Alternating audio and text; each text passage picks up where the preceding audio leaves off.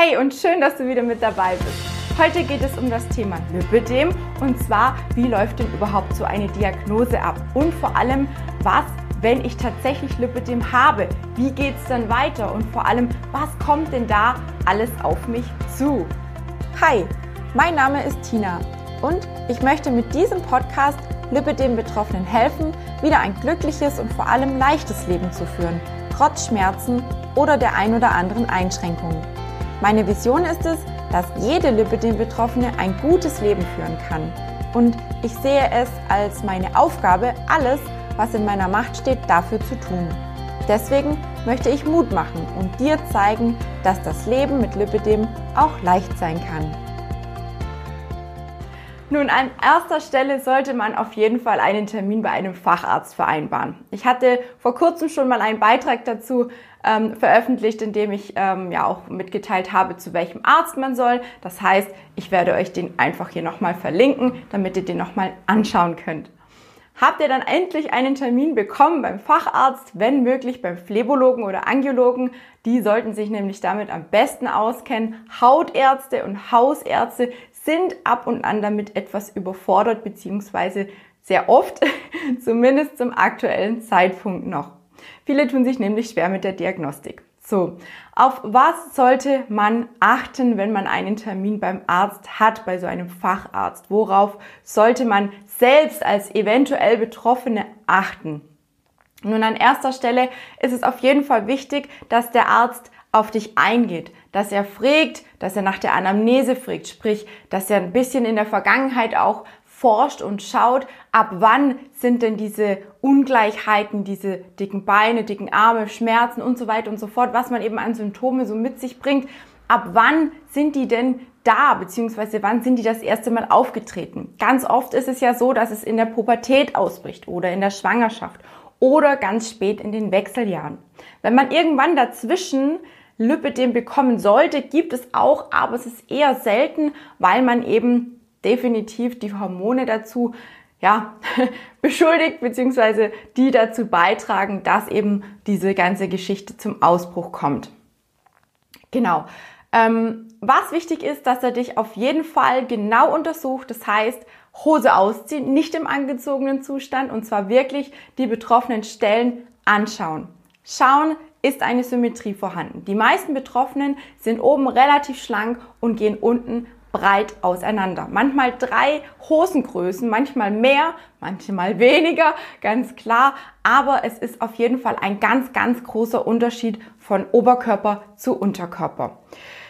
Was gibt es noch zu beachten? Die Hände und die Füße sind normal beim Lipödem. Hast du ein Lip-Lymphödem oder ein Lymphödem, dann sind auch die Handflächen, beziehungsweise die, wie sagt man, die Oberfläche der Hand, die, der Handrücken, so heißt der Handrücken geschwollen und auch die Füße im Gesamten, also teilweise sogar bis zu den Zehen. Ist das nicht der Fall, hast du wahrscheinlich ein Lipödem und kein Lymphödem. Es gibt, wie gesagt, auch eine Mischung was ganz oft von den Ärzten da gemacht wird, ist diese sogenannte Stämmerprobe. Da zwickt man sozusagen vorne in die, in die Zehen und schaut, inwiefern diese Dulle, sage ich jetzt einfach mal, vorhanden bleibt oder wie schnell die sich zurückbildet. Das kann man auch übrigens am ganzen Bein machen.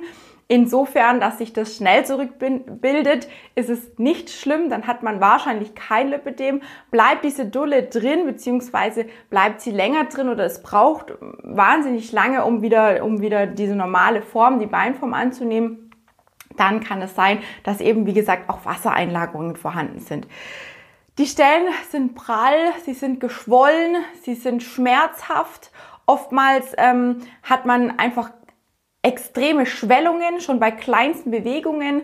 Die Häufigkeit der blauen Flecken ist ganz extrem bei Lipidem Betroffenen und allgemein dieses schwere Gefühl, dieses Gefühl, dass man Betonklötze an den Beinen hat, das ist ganz, ganz, ganz typisch für Lipidem. Was kann man noch tun, um eventuell einen Unterschied zwischen Normalgewicht bzw. Lipidem und gesundem Gewebe festzustellen? Man kann zum Beispiel auf eine Fettanalysewaage stehen, um einfach zu sehen, wie viel Fett, wie viel Wasser, wie viel Muskelmasse ist im Gewebe. Man kann eine Volumenmessung machen lassen. Die wird man, die kann man manuell machen lassen oder auch bei manchen Fachärzten, die haben sogenannte Gerätschaften, sage ich jetzt einfach mal. Da wird praktisch das Bein abgescannt und dann wird einfach geschaut, wie viel Volumen ist in dem Bein vorhanden. Ist es noch normal oder ist es nicht normal? Was gibt's sonst noch zu sagen? Ja, ähm, man darf auf jeden Fall auf, oder auf gar keinen Fall vergessen, dass viele auch mit den Venenproblemen haben können. Die sollte man nicht außer Acht lassen, weil Venenprobleme natürlich auch Schmerzen verursachen können und eben dieses schwere Gefühl. Und was ganz wichtig ist und was ganz, ganz viele auch betrifft, das Thema Übergewicht. Viele Betroffene sind zusätzlich noch übergewichtig oder sind allgemein übergewichtig und wissen nicht, ob sie vielleicht sogar Lipidem haben da gilt immer so ein bisschen individuell auch zu schauen, was ist denn hier überhaupt Sache, ja? Kann man eventuell, wenn man wirklich nur reines Übergewicht hat, abnehmen, dann hat man nur reines Übergewicht. Wenn man aber Lipödem hat, ist es sehr schwer abzunehmen, beziehungsweise nur bis zu einem bestimmten Punkt möglich. Bei manchen gar nicht, je nachdem, wie stark die, die ähm, Ausprägung des Ödems, Ödems ist. Genau. Ja, bei mir war es zum Beispiel so, dass ich ähm, am Anfang beides hatte, Lip- und Lymphedem. Dadurch, dass ich eben auch sehr übergewichtig war. Ich hatte mal ein, ein Höchstgewicht, ein Kampfgewicht von fast 110 Kilo und damals hatte ich tatsächlich auch Wassereinlagerungen in den Beinen. Durch die Abnahme, die ich jetzt so hinter mich gebracht habe, über Monate und Jahre hinweg jetzt auch schon halte, also ich glaube, es sind jetzt mindestens vier Jahre, drei Jahre, die ich jetzt schon wirklich das Gewicht auch halte, ist es so, dass ich kein Wasser mehr in den Beinen habe, aber ganz normal natürlich das Lipidem vorhanden ist. Ich habe zwar auch an Umfang an den Beinen verloren und auch an den Armen, aber das Lipidem selber, dieses krankhafte Fett, ist mir leider geblieben. Das ist nämlich Diät und abnehmresistent und auch sportresistent, sagt man. Ähm, genau, ich habe auf jeden Fall versucht, so viel wie möglich abzunehmen um damit mir auch ein bisschen Lebensqualität und Lebensfreude zu sichern. Weil als ich die Diagnose bekommen habe, war es für mich erstmal ein richtiger Schock. Für mich war das, ich kann es gar nicht in Worte beschreiben, ich habe, glaube ich, zwei Tage geheult, weil ich mir das nicht vorstellen konnte. Allein schon nicht mit der Kompression und auch nicht, dass ich da ständig irgendwie irgendwo hinspringen muss zur Lymphdrainage und so weiter und so fort. Das war wirklich die ersten Jahre wirklich ähm, eine ganz, ganz große Umstellung. Und ich bin froh, dass ich jetzt seit zwei Jahren keine Wassereinlagerungen mehr habe und aktuell auch nicht zur Lymphdrainage muss. Ich beobachte natürlich meine Beine. Es gibt viele Patienten, viele Betroffene, die brauchen trotzdem weiterhin die Lymphdrainage. Bei mir hat sich nichts weiter verändert. Ich versuche sehr viel eben mit der Kompression, die ich täglich trage, irgendwie gut zu halten oder ja, einfach positiv zu beeinflussen. Und ich gucke natürlich stark auf meine Ernährung. Also sprich, Bewegung und Ernährung ist bei mir das A und O. Und so konnte ich jetzt eigentlich mein Lipidem ganz gut im Zaum halten und bin darüber auch sehr froh. Was kommt auf dich zu nach der Diagnose? Also als erstes wirst du definitiv gelümpft werden, egal ob du gleich sofort manuelle Lymphdrainage bekommst oder eventuell in so einem Lymphomat mehrere Male gehen solltest oder liegen solltest, den gibt es auch bei vielen Ärzten oder auch bei vielen ähm, ja, Praxen, die, die damit arbeiten. Dort musste ich zum Beispiel drei, vier Mal hin und dann hatte ich Lymphdrainage und nach den ersten sechs Mal Lymphdrainage, also richtige Lymphdrainage, durfte ich dann ins Sanitätshaus zum Ausmessen und zum Vermessen der ersten Kompression. Als ich die dann bekommen habe, musste ich erstmal lachen, weil die sah aus, die sah aus wie Größe 176 und ich hatte halt damals Größe, Hosengröße 44, 46. Also ähm, unvorstellbar da reinzupassen. Die, die Dame vom Sanitätshaus hat selber lachen müssen, aber sie wusste und sie hat mir auch ganz deutlich zu verstehen gegeben, dass wir da mich reinquetschen werden. Das haben wir dann auch getan. Wir haben beide geschwitzt und geschuftet und gezogen und alles Mögliche und wir waren dann tatsächlich irgendwann mal am Ziel. Das heißt, ich war endlich in der Kompressionsstrumpfhose drin und muss sagen, ich habe mich sehr wohl gefühlt. Also die erste Kompression war für mich so ein bisschen eine Erleichterung, weil ich gemerkt habe, wow, es tut ja gar nicht mehr alles so sehr weh. Ich kann wieder mehr Sport machen, was natürlich auch dafür gesorgt hat, dass ich auch erstmalig wieder richtig Sport machen konnte und somit auch einfach die Motivation wieder gefunden habe, um an meinem Gewicht was zu verändern.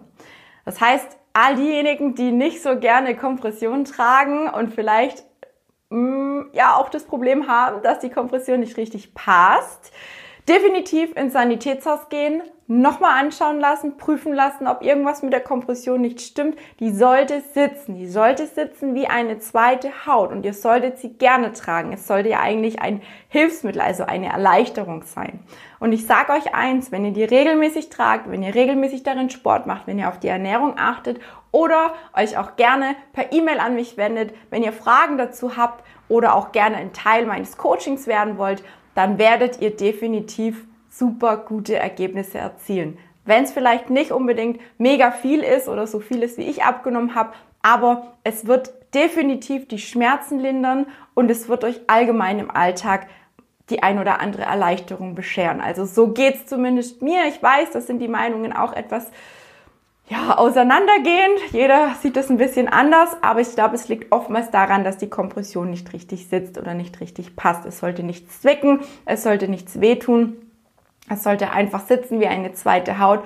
Und ich finde, um nochmal was Positives dazu zu sagen, es bringt die Figur auch so ein bisschen in Form. Also es gibt ja so ganz tolle Shapewear-Unterwäsche. Ich finde es super gut mit der Kompression. Ich trage seitdem ich die Kompression habe super gerne Röcke, kurze Hosen, Kleider. Es ist einfach schön, wie straff die Beine da aussehen und dass man auch mal die Beine zeigen kann, auch wenn sie mal vielleicht etwas voluminöser sind. Das hat damit gar nichts zu tun. Die Form der Beine beziehungsweise auch das Aussehen der Beine ist durch die Kompression einfach schön straff. Und wie gesagt, ich fühle mich nicht nur innerlich damit wohler, sondern auch äußerlich, weil ich einfach das Gefühl habe, es sieht keiner, dass ich so schlimme Beine habe. Also mir hat das definitiv einen ganz, ganz krassen Motivations- und vor allem Selbstbewusstseinsschub gegeben. Ich weiß nicht, wie es dir geht. Vielleicht magst du einfach mal kommentieren, wie bei dir die Diagnose ablief oder wie deine erste Kompression war, welche Erfahrungen du damit gemacht hast. Ich würde mich auf jeden Fall mega freuen. Was kommt sonst noch auf dich zu? Ja, wie gesagt, wie ich bereits erwähnt habe, das ein oder andere Mal sollte man zur Lymphdrainage gehen, wenn man es für nötig hält und da auch wirklich eine Ver Veränderung spürt. Es bringt nichts, dorthin zu springen, wenn man eh nichts merkt, so wie es bei mir die letzten zwei Jahre war. Deswegen gehe ich nicht mehr zur Lymphdrainage. Aber man sollte definitiv sich gut beobachten, im Auge behalten die Beine und schauen, welche Ernährungsform vielleicht auch passt, um die Schmerzen zu lindern. Ich gehe da immer Richtung basische Ernährung, um einfach den Körper nicht nochmal zusätzlich zu übersäuern und noch mehr Entzündungen zu fördern. Das hilft schon mal sehr gut. Ja, ansonsten kann man mit Lipidem eigentlich sehr gut leben. Also ich bin für meinen Teil irgendwo auch sehr dankbar, weil mir dadurch einige Dinge klar geworden sind. Gerade auch das Thema Abnehmen ist für mich ganz, ganz ähm, wichtig gewesen in dem Moment und vor allem bin ich unglaublich froh und stolz darüber, was ich eben geschafft habe und ich glaube, ich kann damit ganz, ganz vielen Menschen Mut machen. Ich werde euch noch ein kleines Bild hier oben einfügen oder auch in die Shownotes vermerken, wie ich mal ausgesehen habe, weil viele das nicht glauben.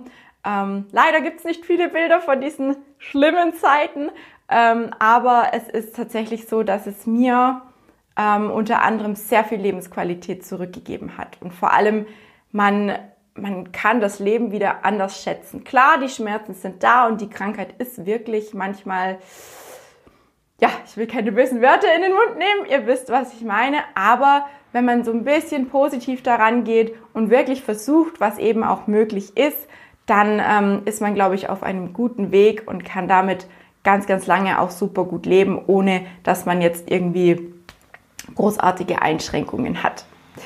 In diesem Sinne, ich hoffe, ihr konntet ein bisschen was mitnehmen. Ich hoffe, ich konnte euch so ein bisschen erklären, auf was ihr auch so achten könnt und solltet. Auch beim Arzt sprecht die Ärzte auch direkt auf bestimmte Dinge an, wenn sie irgendwas nicht wissen wollen.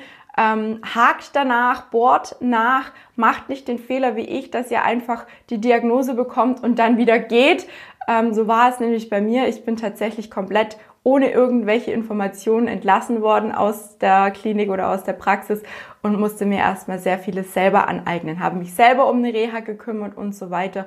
Und da bin ich zwar recht froh darüber, dass ich das gemacht habe, aber ich hätte mir gewünscht, dass der Arzt vielleicht etwas mehr über die Krankheit erzählt hätte, dass ich einfach ein bisschen eine Erleichterung gehabt hätte, weil ich war tatsächlich nach der Diagnose erstmal fix und fertig. In diesem Sinne wünsche ich euch allen noch einen schönen Tag. Zieht die Kompression an, seid fleißig, achtet ein bisschen auf euch und vor allem beobachtet eure Beine, wie und wo und wann, bei was sie vielleicht positiv oder negativ reagieren. Ciao!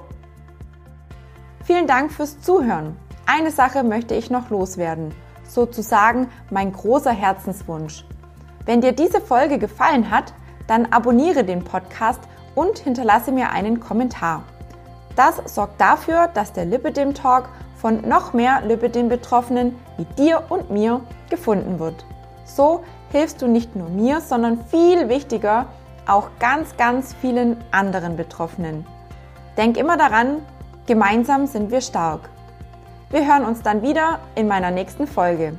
Bis bald, deine Tina.